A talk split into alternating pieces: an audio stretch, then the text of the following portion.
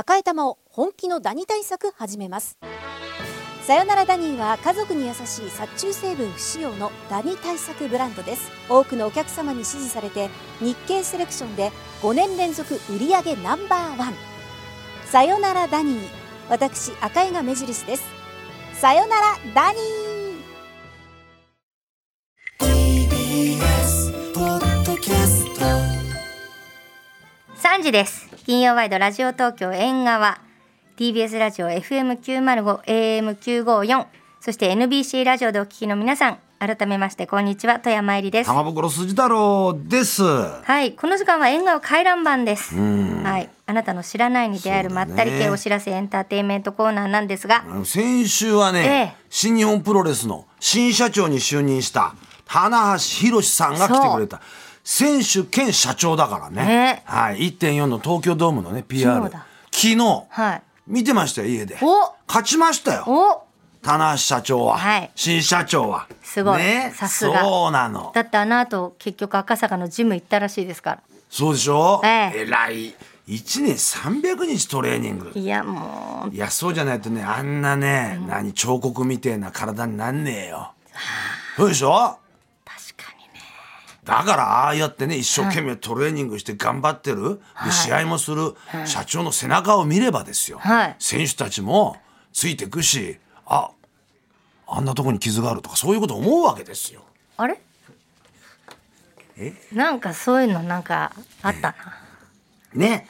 いや、だけど、やっぱりね、うん、頑張っていただきたいな、ということで、新日本ね、プロレス、棚橋さんの今後の活動については、新日本プロレスの公式サイト、ぜひご覧ください。いやすごい胸板だったねなんか。熱いよ。ずっと鍛えてんだから、ね、ほんと低迷してた新日本プロレス一人で支えたと言っても過言ではないぐらい頑張った男ですよ。いやなんかあのナイスガイさがモテるだろうなっていう わかりましたよく、うん、表になるんでしょうねいやモテるというか人気があるんだなっていうことでしょ。昨日もねすっごいなんかギンギラギンの羽ついたさ、うん、あれで入場してきてくれたよ、えー、うん、やっつけたよやっつけた。あのイギリス人を。やっつけた。あやったやった、ね、ということで、はい、俺からのお知らせはあさんお願いします、えー、玉袋筋太郎の闘魂伝承座談会っていうね、はい、はい、白夜書房から出たんですがこれ発売記念の対談藤波辰巳さんとの対談がブブカ2月号に載ってます。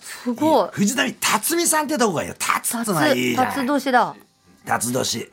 もうねさまざまな藤波さんと対談でいろんなエピソードあるけど、うん俺も知らなかった新しいエピソードが。この中に出てきて。みんなその話をプロレスもんに話したらみんな「最高それ!」っていうようなエピソードを披露していただいてます。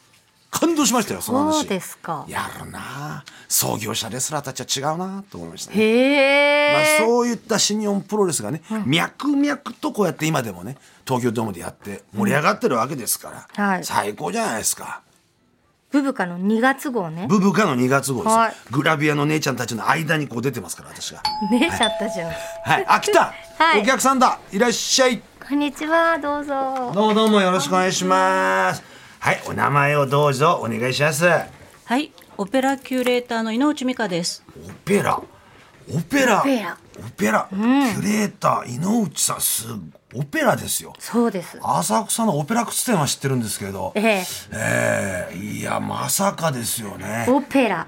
オペラです。で富山さんからちょっと大変ですけどプロフィール大丈夫ですか？はい、はい、紹介させていただきます。井内美香さんは静岡県沼津市生まれ東京育ち。学習院大学修士課程とイタリアのミラノ国立大学で音楽学を学びミラノで20年以上、オペラやバレエに関する仕事に携わりました。2012年から東京でオペラに関する執筆取材講演の仕事をしています、はい、癒しの時間は猫やパンダの動画を見ている時だそうです、はい、まあオペラの話題に入る前にですね、はい、どこのパンダがお気に入りなんですか？えっとあのパンダのあの動画を見るのが好きなので、行ったことはないんですけれどもあの和歌山のアドベンチャーワールド、はいはいあそこがやっぱりあの発信が一番うまいんですよ。あのパンダの可愛さ、特にお尻が多いんですけれども あのねパンダの一番可愛いポーズを知っててでそれをこう次々見せてくれるのがあの一番好きですね。上の頑張れ上の。ねここうじゃうじゃいるからね。アドベンチャーワールドパンダたくさんたくさんいますからね。いやしかしちょっとまあ富山さんはねオペラとかもう本当に造形が深いと思うんですけどいやいやいや俺なんか全くこのオペラっていうのはねちんぷんかんぷんで本当あれなんですけど、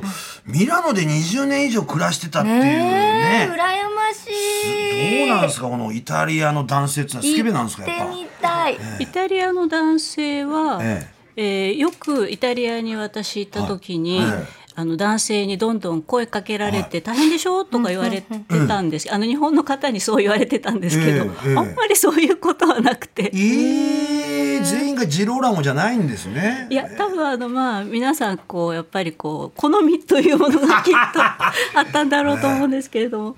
全世界が装飾化しているみたいなのがあるんじゃないですかきっミラノの人ミラノの人。あそんなことは人によるんですか、ね、なんかもうミラノって聞いたらおしゃれってシャレオツって感じしますもんね。いや,、いやなんかいろいろ美味しいものもあってそうですよ。もうざっくりね尺的にはまあちょっとね足りないんですけど、うん、ミラノってどんなとこですか？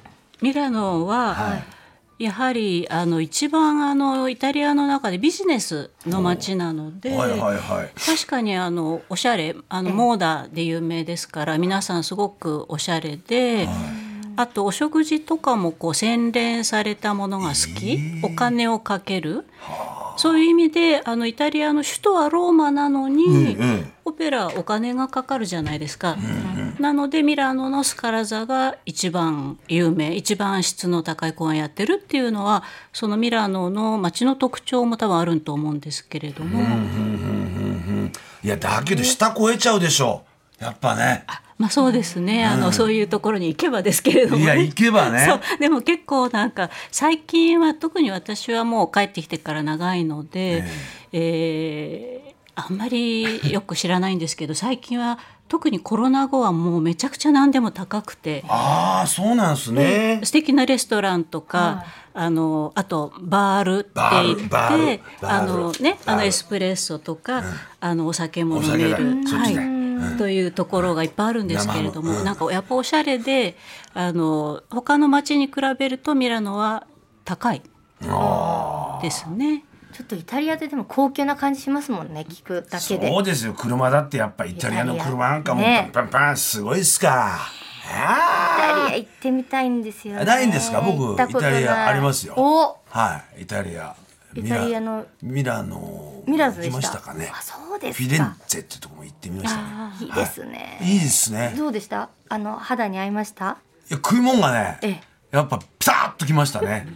いやだほらすごい高かったりするイメージあるじゃないですか、イタリア料理とか、うんうん、だってもうサイゼリアより全然安いんですよ。その当時は？今のところちょっと微妙なところで突っ込むと本当サイゼリアと勘違いしてます、ね、いやいやいや行ったことありますよ。行ったことあるんですよね、はい、大丈夫ですよね、はい、大丈夫ですよ、えー、大丈夫ですね。はい。いやいや。オペラの本場なんですね。だからもう発祥っつってもいいですよね、そうなんです。それで、あのオペラの話に行く前に、はい、あのぜひ、あの行っていただきたいのがベネツィアなんですよ。ベネツィアだよ。ちょっとベネツィア今回強力におすすめしようと思ってここに来たんです。そうなんですね。ええ、あのベネチアってバーカロっていう、あの安い飲み屋さんがたくさんあるんです。であのベネチアってあの車ないじゃないですか。はいはいはい、なので船がいっぱい、はい、船であの、交通手段船なので、はいはい、でその飲み屋さんを次々あの歩いてはしごするんですね。いいであの安いおつまみで美味しいのがたくさんあって。うんであのスプリッツっていうのが一番イタリアで有名なアペリティブのあの食前酒の一つなんですけどそれがベネチアで生まれたんですよ。ベネチアの人はねもう午前中からみんなワイン飲んでるんです、ね、バールとかで。なのでああのベネチアもし行ったことがあったらもう一度行っていただきたいですしだからベネチアでぜひなんか番組とか作ってもらったら。井内さんあんまり言わないでくださいこれ。言ってるとあの酒場放浪記のスタッフが聞いちゃって言っちゃうからルイさんが。ダメです。ダメダメ。うん。今度じゃあベネチアから放送っていうのもねその時はぜひあの俺行ったことあります一緒に。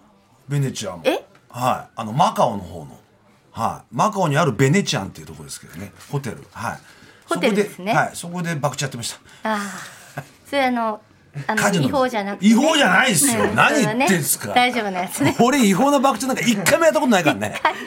一回。回もないですよ。もうやったことないですね。ないです、はい、さあじゃあ行きましょうかね、はい、それぞれね本当、うん、あると思うんですがやっぱオペラのね本題。今日は何のお知らせなんでしょうか、ね、はい。あのまあオペラはあの歌で、あの進むお芝居、はい、であのイタリアで生まれたので、うん、イタリア語のオペラがすごく多いんですね。はい、でその中でまあいろいろなあの、はい、高い声の人は女の人はソプラノ。男の人はテノール。テノール出た。なんですけれどもあの次のあの男性でその次のバリトンまあ、よくねバリトンの美声でとか普段も言うじゃないですかそのバリトンの声でイタリアオペラの一番えー、有名で、えー、最も素晴らしい歌手でらっしゃる、はい、レオヌッチさんが、えー、2月に来日するので、すごいじゃないですか。今日はそのお知らせに来ました。へえ。レオヌッチさん、イタリア出身の世界的バリトン歌手で現在81歳だそうです。ああ、すごい。タマさんが生まれた年1967年にデビュー。して以来、世界世界中の音楽ファンを魅了して81歳で現役。ねじゃないですか。やっぱ息ですから呼吸とかねあると思うんですけど81歳でも全然それは衰えるってことはないんですか？そうなんです、えー、あのオペラの舞台はえー、っとあの若い人たちにもうそろそろ道を譲らなきゃいけないということとあと見た目がやはり81歳でだんだんこうお客さんがええって思うのがあのよくないだろうからっていうんでオペラの舞台からは2021年に引退されたんですけれども、はいはい、コンサートは続けてらっしゃって。あのこのお年であのすごい美声を保ってらっしゃるのはもう驚異的でなんかこうなんていうんですかね、まあ、生まれつきのその声とあとずっとあのトレーニングを続けていて。やっぱそうなんだ、ええ、であの保ってらっしゃるみたいですね。私も昨年夏に、えっと、イタリアに行って聞きましたけれども、うん、もう全然素晴らしくてびっくりしちゃいましたけれども。ヌッチさんもう年忘れ日本の歌そろそろ。来年ぐらい。日本に？日本で？いやだけどねやっぱそれだけ若さを保つってことは趣味も多彩だっていうことを聞いたんですけども。はいはい、えー、えー、そうなんです。あのすごく自分の一番いいところはあの好奇心があるところだっておっしゃってて、えー、あそこがやっぱりねそうなんです、うん、お年をなんかこう年取らないっていうなんかそういうところなんだなって思う、まあうね、お年寄りとお話ししてると、ね、好奇心がある人の方が若々しいような気がしますなんか。何度もねだって井内さんのレオヌッチさんにインタビューしたりなさってるんですもんね。そうなんですそれでその好奇心があるから、音楽も昨日より今日の方が新しいことを発見できて嬉しいし素敵ですね。でなんかあのね止まってられないんですって性格として。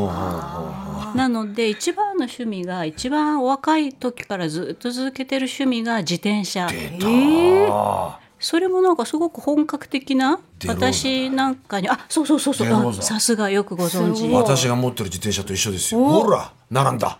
イタリアの？イタリアの、はい、デローザとビアンキ、はい、ビアンキ、はい、そその2台あの持ってらっしゃって、ですごい大事にしてて。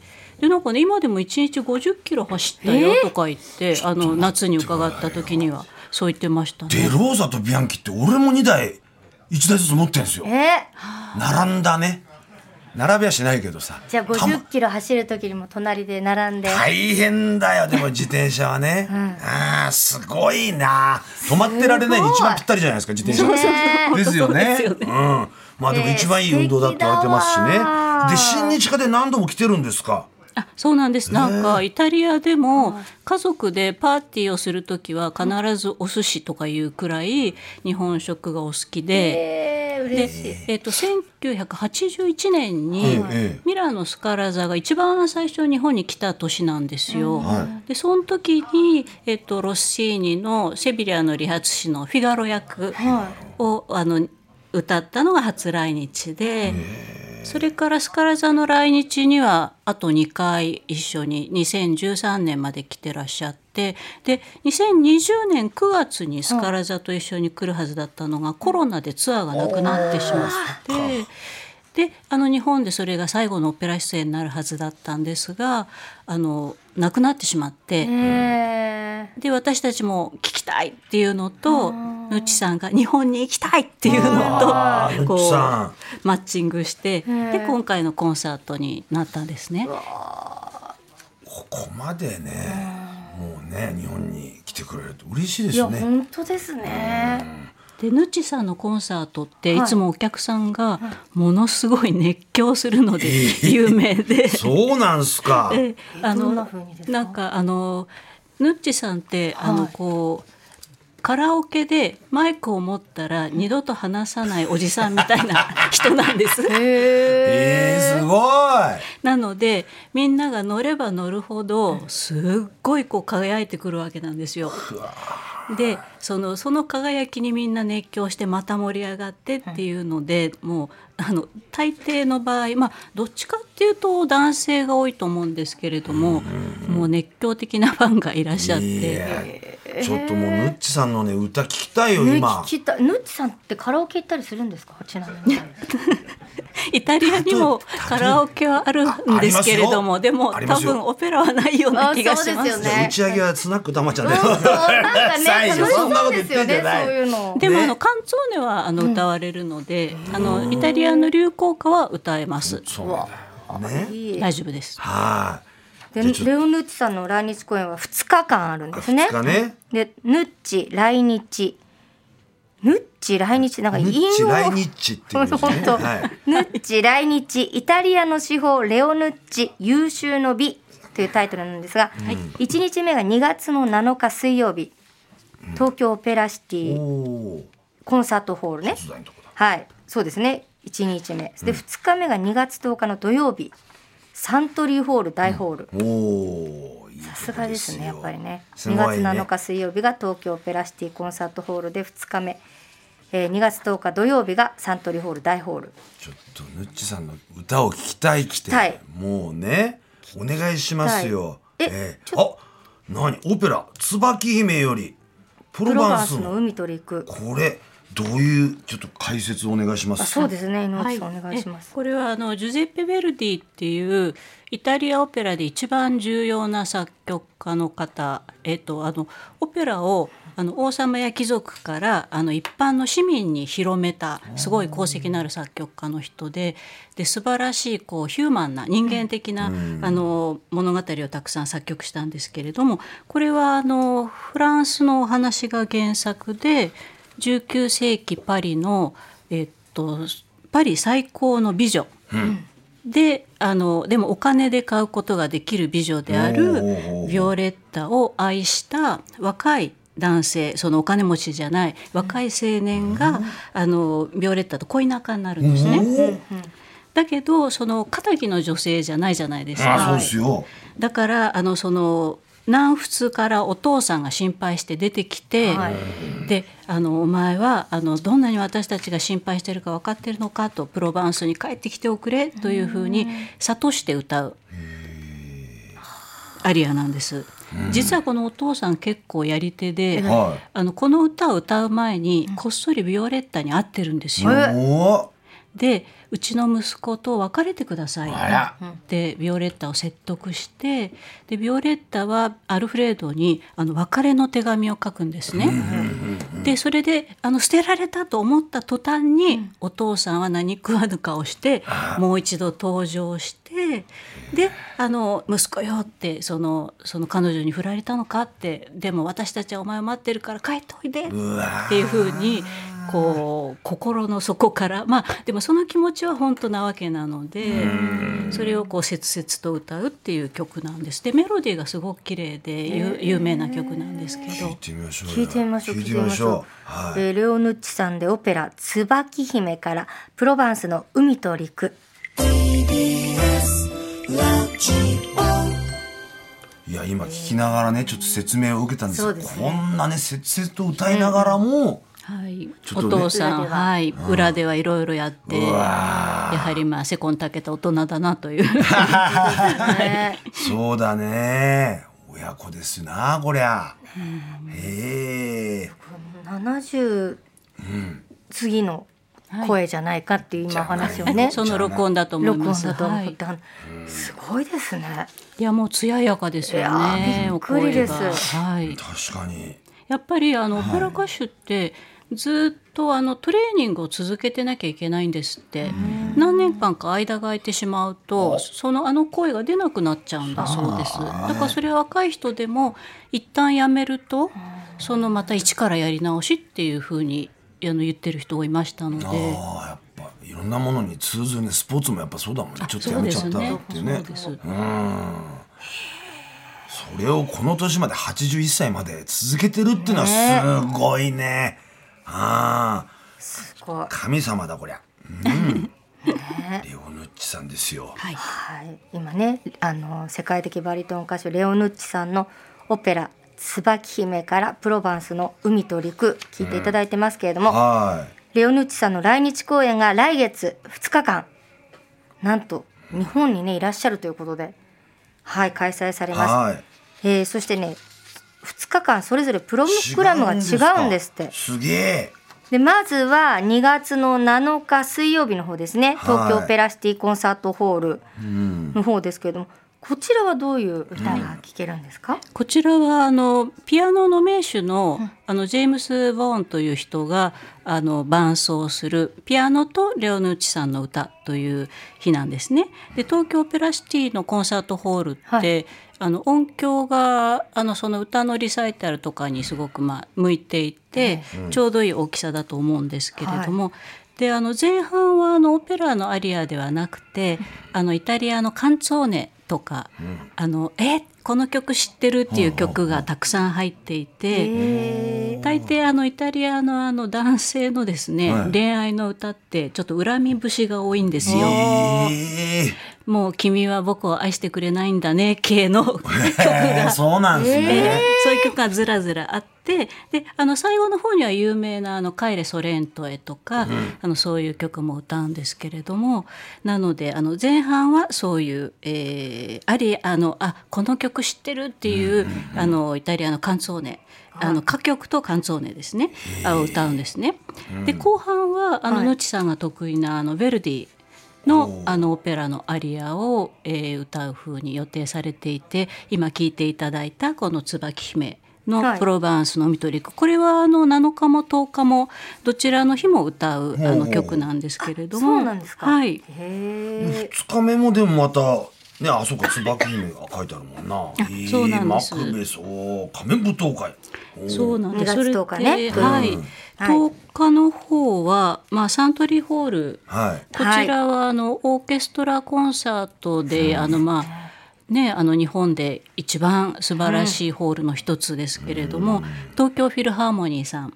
東京フィルハーモニーさんってあのオペラの伴奏が日本一うまいオーケストラなんですね。あの歌手にこうぴったりつけてあのあのオーケストラ奏者の人たちもオペラが好きな人が多くて、はいはい、だから内容をこう研究したりとかオタク的に詳しい人もたくさんいるんで奏者の中では。そうか。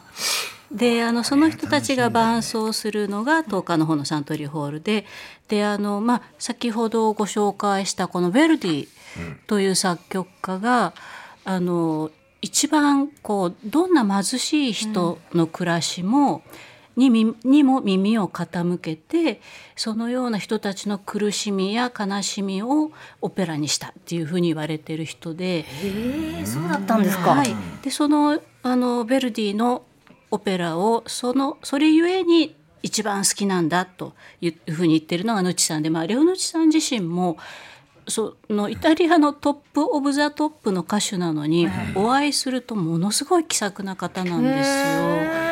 なんかお宅にインタビューに伺った時に「あカルボナーラ食べる?」とか言って、えー、あの奥様もお料理上手なんですけどヌッチさん自らこうあの料理してくださったりとか、えー、上手なんですか？えすごく上手なんです、えー、そうね。ローマのなんか有名なあのカルボナーラで有名なレストランで あの作り方を習ったとか言っておっしゃってて。やっぱね。いいな、ね、でそういうなんかこう普通の人の気持ちがわかるところがすごくヌチさんの歌の特徴だなと思うんですけれどもだからそのなんていうんですかね最高峰の声とテクニックなんだけどハートはすごくこう私たちのそばにあるっていうのがあの一番のヌチさんの魅力だなと思ってて。ね、じゃもうベルディももうノッチさんヌッチさんにそのさじゃない。ノッチだったらなっちゃうからさ、うん、オバマなっちゃうから。うん、ヌッチさんがまあ本当に歌ってもらうって。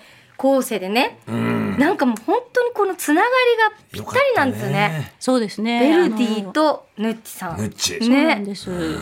その最初の頃ととてもいっぱい歌っていた、はい、そのロッシーノセビリアの理髪師のフィガロも、うん、あの庶民の知恵であの貴族に対抗するっていう役がフィガロ役じゃないですか。だからそれがずっとお得意だったんですけれどももう後半になったら自分の声も熟成してきたし、はい、もうヴェルディを歌うことにこれから先は自分は捧げるんだって言ってあの後半はもうヴェルディのオペラばっかり歌ってらっしゃって、まあ、だからヴェルディの一番のエキスパートでもありますし。これもしねコンサート行きたいと思った人って、はい、ドレスコードってあるんですかね？あえーとですね普通にあのおしゃれだったらいいんですね。ああじゃなくてイタリア系だ。あのサントリーホールなんてほら場所がおしゃれなので、うん、本におしゃれしたい方はあのしていくと楽しいと思うんですよ。うん、あのまあ別にロングドレスの人は多分一人もいないと思いますけれども、うん、あのワンピースとかね、あのそうこうそういう格好で行かれたら素敵だと思うんですけれども、でもあのオペラガチ勢はあの毎日のように行く人たちはもう本当普通の格好。なるほど。別に電車に乗ってる普通の格好でみんな来てます普通になればなるほどそういうふうになっていくっていうことなんだね。ねもうおしゃれしてる。あんまり張り切って張り切っちゃってあいつやっちゃってんなってこと言われちゃうわけよ、ね、なんだあれってなっちゃういやいやでもあのやっぱりおしゃれしている人がいてくれた方が会場が華やかになるので他の人も嬉しいと思うのであの可能な人はもうどんどんこう あのめかし込んできてくれたら嬉しいなと思うんですけれどもね。はいいやすごいレジェンドだレジェンド来るんすよ。レオヌッチさんが来日ですよ。レオヌッチさんカルボナーラ召し上がってんですよ。そうでしょ？ヌッチさんの。ヌッチさんのですよ。いやなんかまた井内さんのその解説が面白くて今。俺ノッチとねお削り行ったぐらいだからね、そう、うん、ノッチと釣りに行ったぐらいだから俺ヌッチさんね。イサキ釣りに行ったぐらいだから、ノッチとは。なんか釣りもでも好きそうですよね。だよね。何でもだな。面白い。ノッチさん、一年にも相当何本もオペラ見てるんですか？あ、そうですね。でも。あの私やっぱり仕事なので行けない日も多くて、なんか本当の好きな人ってなんかえ？ってもう東京ってなんかものすごい数のオペラあるじゃないですか。だからいつも行ってる人がいっぱいいるらしくて、まあそういう人たちに比べるともう全然普通というか。オペラガチ勢ってやつですね。そうそう。怖いんですよ本当に。怖い。いやな。楽しかったな。本当この方はレオヌッチさんはもう。うん一度は聞いた方がいいっていう方、ね、ヨヌチさんのあのやっぱり生の声って、うん、あのオーケストラの音もピアノの音も歌も全部生じゃないですか、うん、音が。はい、でそれがあのオペラとかの一番の魅力なんですね。で例えば素敵なお洋服、はいのあのやっぱ生地をどれだけ素敵かその目の前に見ないとわからないじゃないですか、はい、お写真じゃわからないじゃないですか。それがあの音楽も一緒でそのあこんな音色だったんだっていうのはその生の歌を聴いていただくと本当にわかると思うのでそれがやっぱり一番の魅力かなって思います。ました、えー、オペラ界のレジェンドレオ・ヌッチさんの来日公演「ヌッチ来日イタリアの司法レオヌッチ優秀の美は1日目、えー、まずイタリアのセレナータオペラの名曲「限定の回帰」というものです。東京オペラシティコンサートホールで2月7日水曜日夜6時30分開演です。そして2日目、ベルディプログラムがサントリーホール大ホールで2月10日の土曜日午後2時開演です。詳しい情報は楽天チケットの公式サイトをご覧ください。最後に井内さんメッセージをお願いします。ますはい、えっ、ー、と今日はあのこんななんていうんですかね多くの人にヌッチさんの魅力を語れてとても嬉しかったです。ありがとうございました。あのぜひぜひお二人もあのコンサートに来ていただけたら嬉しいなと思っておりまして、ね、はい。で、あのまあ今回機会がですね、もしお日にちが合わなくても日本のオペラ歌手でも素敵な人っていっぱいいるんですよ。実は、うん、あの今上手な方も魅力的な方もたくさんいるので、はい、ぜひこれからあの少しずつこちらの沼に。そうですね。沼にね、ハマりたい気持ちになってきたんですけど。これでも井内さん、そういうあの。サイトとか？紹介とか、そう、書いてらっしゃると思うんですけど。それ井内さんの名前で検索すれば出てきますか？あ、そうですね。あの X とか。はい、えー、まあ、最近ノートは、あの、なかなか始められないんですけど。えーえーまあ、インスタグラムとかそういうのであのいい講演私がこれは絶対いいと思うよっていうのを発信したりしていますのでぜひあのもし探していただけたら嬉しいです。ありがとうございます。うんなんか勉強になっちゃったね。いや本当そうですよ新しい扉が、ね、井上さんの勧めるものは見てみたいと思いました。はい。ありがとうございました。ねはい、えー、個人的なお知らせなんかも、ま、大丈夫ですか？の他は、は？いあいや大丈夫だと思います。2月の7日と10日ぜひ、はい、それだけですね。お会いしたいです。ですね、7日の水曜日夜6時30分が東京ペラシティコンサートホール、2月の10日土曜日午後2時がサントリーホール大ホールです。はい。ということで、えー、今日はオペラキュレーターの井内美香さんをお迎えしました。ありがとうございました。ありがとうございました。ありがとうございました。以上、縁側回覧版でした。